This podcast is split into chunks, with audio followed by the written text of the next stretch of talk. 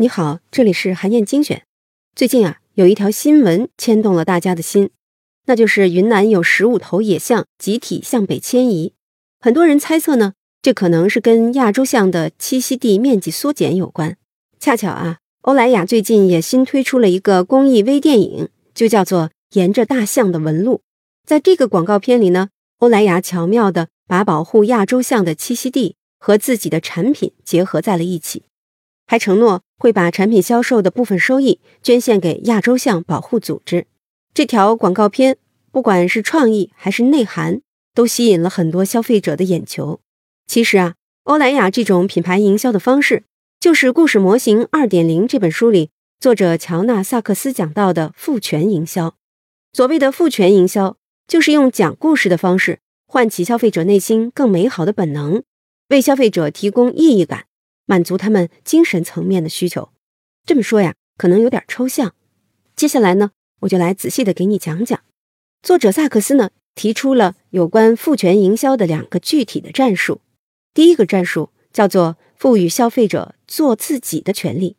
这个战术的理论基础就是马斯洛的需求层次理论。你一定知道，在这个需求金字塔的最高端是自我实现的需求。赋权营销。就是围绕着要帮助消费者达成自我实现这种需求来构建故事，让消费者充分的认识到可以依靠自己的力量获得自我成长。比如护肤品牌 SK two 从二零一五年到现在发起了一系列的品牌宣传活动，主题就叫做 Change Destiny，也就是改写命运。他们通过许多广告片展现了一个个改写自己命运的女性故事。日本著名的游泳运动员池江丽花子就在广告片里讲述了自己对抗白血病、重返赛场的真实经历。可以说，SK two 的营销理念从之前单纯强调改变皮肤，到现在的改写命运，就是顺应了消费者自我实现的精神需求。通过一个个故事，向消费者传达了命运并非偶然，是选择使然这样的价值观。鼓励消费者要变得强大、自信、勇敢，做自己，赋予消费者做自己的权利。这个战术啊，有个关键点，那就是要挖掘出可能被社会主流价值观淹没掉的消费者内心真正的声音。如果某个产品能替他们代言，替他们说出自己内心的声音，表达出他们独特的价值观，消费者自然就会对这个产品喜爱有加。那第二个战术呢？是赋予消费者帮助他人的权利。这个战术的理论基础是坎贝尔的英雄之旅模型。坎贝尔认为呢，每个人都有英雄主义情节，所以赋权营销可以让消费者通过正义的行为，感受到自己在修复世界的缺陷，唤起他们的勇气和责任心，从中体会到价值感和意义感。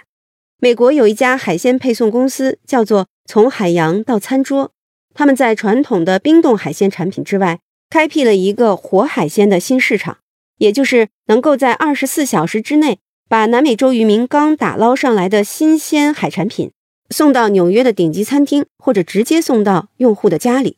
这家海鲜配送公司的创新之处，不仅在于他们打造了高效的冷链配送体系，更重要的是，他们重新构建了消费者和渔民之间的关系。比如，他们通过社交网络。让消费者看到了渔民捕鱼的真实场景和贫困的生活状态，让消费者意识到自己的购买能够帮助渔民过上更好的生活。这家公司还给每一条鱼都贴上了专业组织认证的可持续性评级标签，帮助有海洋保护意识的消费者打消顾虑。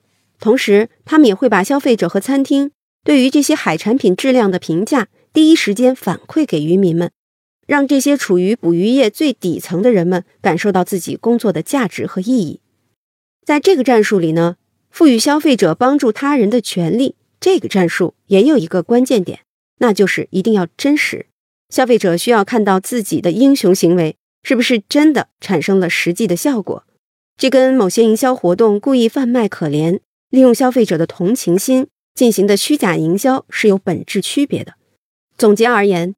负权营销会让消费者更强烈的感受到做自己或者是帮别人这会让他们感到振奋愿意把自己受到的鼓舞跟朋友们进行分享。这样一来这种力量就会持续传播下去不管是对品牌还是社会都能产生一种积极的推动力。好以上啊就是我为你分享的内容。我在阅读资料里为你准备了本期音频的金句卡片欢迎你保存和转发。更欢迎你在评论区留言分享你的精彩观点。韩燕精选明天见。